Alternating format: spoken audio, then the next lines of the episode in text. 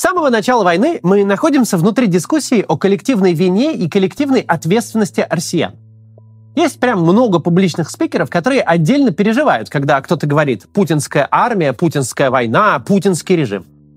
Они говорят «нет, это народ России породил Путина». Нет никакого режима как отдельной сущности. Этот режим – продолжение России.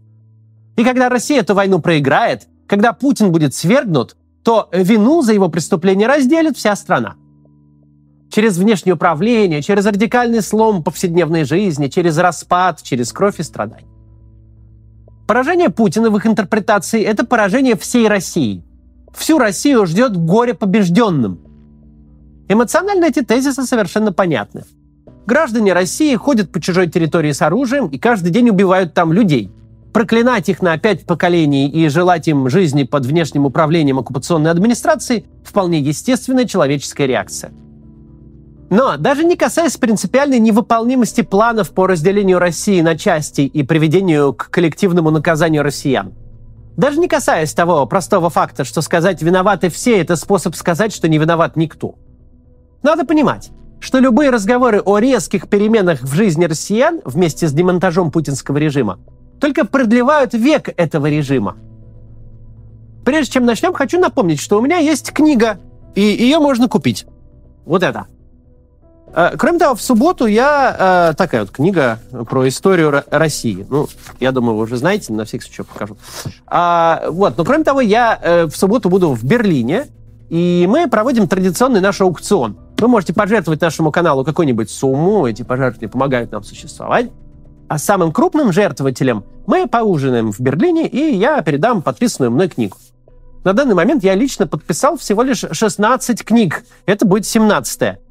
Я там ставлю номерки такие, в общем, немного подписанных книг есть. Сделав пожертвование, напишите нашему менеджеру в Telegram по ссылке в описании и сообщите, что вы его сделали, и э, если оно самое крупное, мы вам сообщим и э, с вами встретимся. Ну а если вы сделаете пожертвование существенно большее, чем эта книга стоит в магазине, но не выиграете, э, мы пришлем вам ее, но без подписи. Ну все, давайте начинать ролик.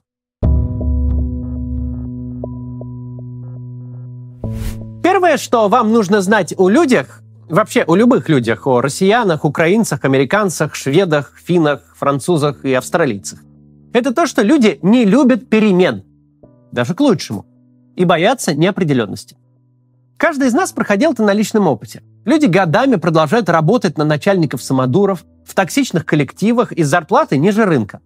Они жалуются на жизнь друзьям и знакомым, но не делают самого очевидного в данной ситуации, не меняют работу, даже если точно понимают, что это перемена к лучшему. Потому что на некоторое время жизнь станет дискомфортной. Придется побыть безработным. Зарплата не упадет на карточку привычного 7 числа. Надо будет походить по собеседованиям, тем временем растрачивая сбережения и залезая в долги. А на новой работе надо будет уживаться с новым коллективом и привыкать к новому начальнику. Жизнь выбьется из привычной колеи. Совсем ненадолго, на пару месяцев. Но этого достаточно, чтобы человек годами терпел ужасные условия труда. Есть прекрасная страна, Венесуэла, живущая под режимом Николаса Мадуро. Это место полной социальной и экономической катастрофы, острейшего дефицита базовых товаров, полной дисфункции государства. Столица Венесуэлы Каракас – один из самых опасных городов планеты, где похищение людей ради выкупа едва ли не главная отрасль экономики – по некоторым данным, из страны уехало до четверти населения. Но эти данные можно прочитать и в обратную сторону. Три четверти остались жить там, где за едой ходят не в магазин, а по мусорным бакам. И это при том, что Венесуэла – испаноязычная страна, а в Южной Америке еще 8 испаноязычных государств. Так что существует множество направлений вполне комфортной иммиграции в привычную языковую среду. Но как минимум для трех четвертей э, жителей Венесуэлы вот такой статус-кво лучше перемен. На этом принципе держатся все деструктивные авторитарные режимы. Ни Путин, ни Лукашенко не говорят, при нас страна станет богаче и э, процветает на глазах. Уже вот-вот совсем завтра толпы трудовых мигрантов из Норвегии будут ломиться через забор, лишь бы устроиться кассирами в магнит. Оба автократа транслируют нечто совсем иное – нас-то упырей, вы хотя бы знаете, говорят они. Не первый год тут сидим. А кто придет за нами, черт его разберет. При нас Вы ходите на работу привычным маршрутом каждый день. При нас ваши дети учатся в школе, а после нас пространство неопределенности. То ли вас раскулачат и отправят на стройки коммунизма, то ли выстроят шеренгами и распределят в однополые пары. Помните эти сумасшедшие предвыборные ролики Путина в 2018 году? О чем в них говорилось? Какую великую прекрасную страну мы построим? Как все разбогатеют? Или, если для других аудиторий, как мы захватим всех соседей и построим русский мир от Камчатки до Лиссабона? Нет, ничего подобного не говорилось. В тех роликах людей пугали ужасными переменами в их образе жизни, если появится другой президент. Их заставят содержать гея, раздадут всех детей-сирот неправильным семьям, заберут в армию после 40 лет. Здравия желаю. Здравствуйте. Генерал Бойко. Пришли забирать вас в армию. Какую армию? Мне 52 года. Отлично. Призывной возраст подняли до 60. Кто поднял? Как кто? Президент? Вы же сами за него голосовали. Да ни за кого я не голосовал. До свидания, дядя. Людям не говорили, что сейчас все очень хорошо. Не говорили даже, что завтра станет лучше. Людям говорили, что завтра может стать сильно хуже, если что-то поменять. Когда кто-то отождествляет путинский режим с Россией, когда утверждает, что Путин — это порождение имперского комплекса всех россиян, когда заявляет, что демонтаж автократии повлечет драматические перемены в жизни страны вплоть до ее развала, когда рисует карты этого развала, когда грозит россиянам коллективным наказанием, он делает ровно то же самое, что эти предвыборные путинские ролики. Дорогие, мол, россияне, говорит такой человек, Весь ваш образ жизни существует ровно до тех пор, пока Путин у власти. Дальше мрак и неопределенность. Дальше мы установим над вами внешнее управление, разделим вашу страну на части и отправим вас в концлагеря заглаживать коллективную вину.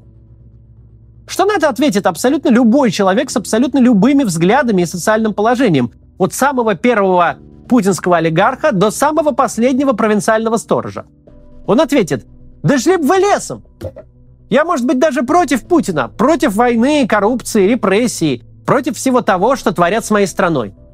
Но если вашим планам сломать мне жизнь, навредить моей семье и сослать нас в ГУЛАГ, отрабатывать репарации мешает только Путин, то пусть сидит. При нем я худо-бедно как-то почти 24 года прожил. Вы хотите сказать, что при демонтаже этого одного человека государство перестанет существовать? Дороги перестанут чинить, документы выдавать, воров ловить. В магазинах исчезнет еда, по улицам пойдут банды разбойников. Я очень против войны, скажут люди. И очень против Путина. Но у меня мать с аритмией. Меня не устраивает ситуация, когда вместе с уходом Путина перестает приезжать скорая. Все рассуждения о том, что Россия неотделима от путинизма и с поражением путинизма обречена на боль и страдания, это совершенно та же идея, что у Вячеслава Володина, когда тот говорит «нет Путина, нет России». Просто другими словами сказанное. Это нарратив российской пропаганды. Правда заключается в том, что Путин не является никакой нормой, никаким продолжением, никакой неотъемлемой частью России. Дальше посмотрим, что такого Путин создал в России, что э, сделался неотъемлемой ее частью или не создал. Но сначала реклама небольшая, посмотрите, на это существует канал. Повсюду нас окружают технологии. Это труд миллионов людей. Например, чтобы вы посмотрели это видео, сотни тысяч разработчиков трудились на протяжении нескольких лет. А сколько приложений в вашем телефоне? Заказов на их разработку так много, что программистов постоянно не хватает. А платят им больше, чем в любой другой профессии. Зарплаты высокие не просто так. Чтобы освоить классическое программирование, нужно потратить уйму сил, времени и денег что не всегда возможно. Нужно разбираться в математике и алгоритмах, понимать, как работают операционные системы и железо компьютера. Но другое решение существует. С новыми технологиями мобильным разработчикам стать проще, чем вам кажется. В этом вам поможет Zero Coding. Наверняка вы слышали о конструкторах сайтов, таких как Tilda или Wix. Zero Coding — это то же самое, только для мобильных приложений. Научиться Zero кодить можно всего за несколько недель в университете Zero Coding и сможете в дальнейшем создавать приложение на заказ. Это может обеспечить вам доход э, в 200 тысяч рублей в месяц и больше. Университет Zero Coding приглашает на бесплатный двухдневный марафон по разработке мобильных приложений на Zero Code. Марафон для тех, кто интересуется новой профессией и возможностью работать в IT. На марафоне Кирилл расскажет, кто может стать зерокодером, как освоить профессию, получать заказы и искать работу, и почему зерокодинг не конкурирует с классическим программированием, а дополняет его – на второй день марафона вместе с экспертом вы соберете свое первое мобильное приложение и убедитесь, что Zero Coding это удобно и просто. Участие в марафоне бесплатно, поэтому регистрируйтесь на него прямо сейчас. Ссылка в описании.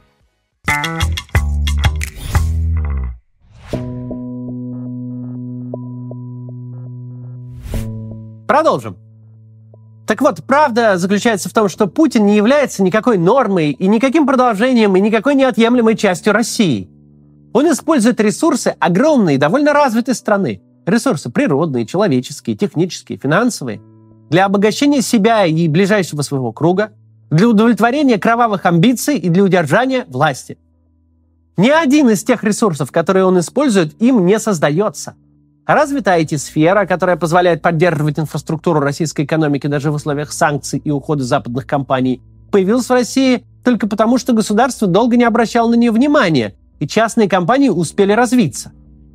Бесплатная нефтегазовая валюта существует потому, что у России есть огромные запасы углеводородов и в значительной степени еще советская инфраструктура их добычи и транспортировки.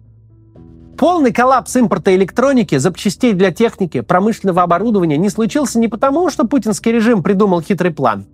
Просто каждая частная компания в индивидуальном порядке всякий раз ищет и находит выход из положения. Даже продолжать войну Путин может не потому, что его государственная промышленность способна на что-то масштабное, а потому что советское бронированное и стреляющее наследство существовало в таком количестве, что до некоторого времени перекрывало даже рекордные в 21 веке потери – от Путина и его режима не исходит никакого самостоятельного блага. С его исчезновением не пропадет буквально ничего из привычных и важных составляющих нашей жизни.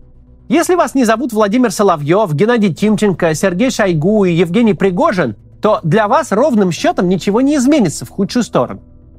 Екатерина Шульман в интервью трехлетней давности говорила о феномене нашего времени – когда кажется, что все очень плохо, но на деле до совершенно здоровой страны и общества у нас буквально половина оборота. У нас не аномальное население и не аномальное даже государство. Оно, в принципе, функционально. У нас аномальная администрация. Кажется, что сегодня приводить тезисы из интервью 19 года совершенно безумие.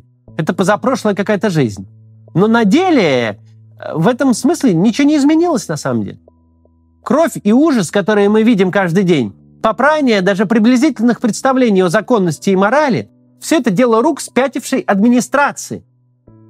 Да, с 24 февраля прошлого года Путин наворотил нам такого наследства, что не разгрести ни за год, ни за 10 лет. Мы должны принять реальность, где эхо нынешней войны переживет наше столетие. Пятилетний ребенок, на глазах которого убили родителей, через 13 лет станет избирателем, через 25 лет главой крупной корпорации, а через 30 лет президентом Украины. Пока полностью не сменятся все поколения, чью жизнь сломал путинский режим, в полной мере отношения двух крупнейших славянских государств не восстановятся. Наследство Путина уже с нами. Оно тем хуже, чем дольше он у власти, но последствия его правления никак не связаны с его уходом.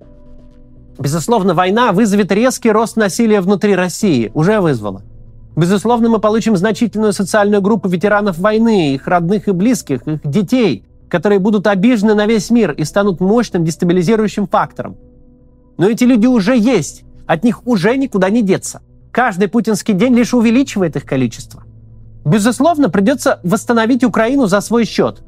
Но это не будет глобальной проблемой для России, это расходы будут. Это жалкий триллион долларов, который придется лет за 10 отдать он несопоставим с тем, сколько отжирают война, коррупция и последствия санкций. Восстановить Украину будет гораздо дешевле, чем содержать режим Путина. Все наследство Путина делится на две части.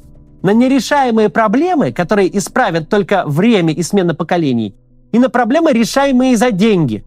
Первые будут так и так, они уже с нами.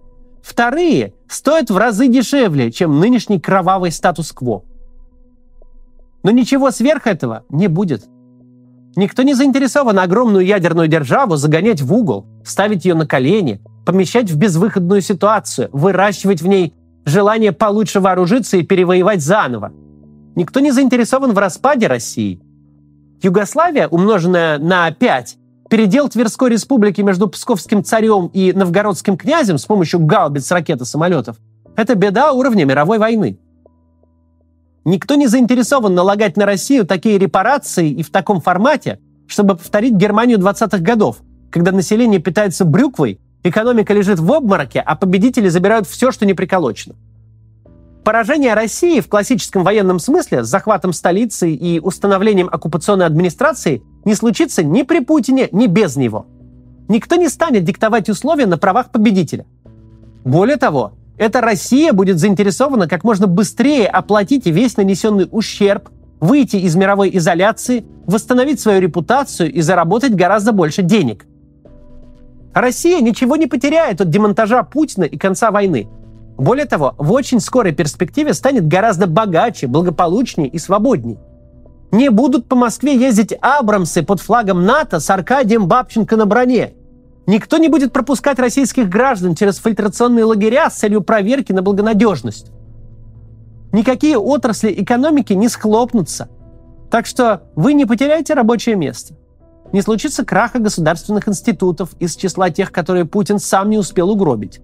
Выражаясь медицинскими терминами, путинизм – это патологическое новообразование, но его можно относительно легко вырезать, без последствий для государственного организма и образа жизни людей. Кроме последствий уже нанесенных.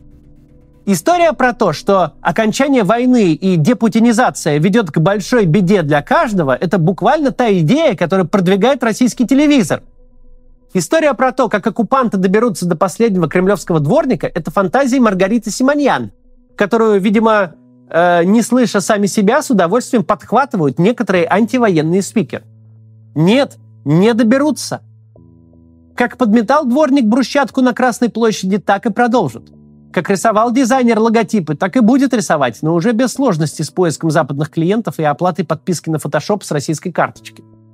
Как управлял пилот самолетом, так и будет управлять, только снова сможет летать по всему миру. Да, Дмитрию Киселеву, наверное, придется драпать через Монголию в Иран или Эмираты. Но это только его персональные трудности. Его и пара десятков коллег. Вряд ли будут трудности у операторов студии ВГТРК, тот просто будет снимать Парфенова вместо Киселева. Об этом мы должны постоянно говорить своим соотечественникам. Проблемы будут у тех, кто сам их наскреб себе на хребет. У тех, кто осуществлял и поддерживал военные преступления. Кто сделал возможными существование этого режима. С вероятностью сильно выше 99% это вообще не ваш случай. Никаких ужасных перемен в вашей жизни не будет. Будет просто еще один день, в том же городе, в том же метро, на той же работе. Но без войны и без смертей, без угрозы мобилизации. Без людей на официальных должностях, каждый день несущих кровожадную чепуху. Без постоянного ощущения, что они вот-вот дотянутся и до вас. Уход Путина – это не революция, это нормализация. До завтра.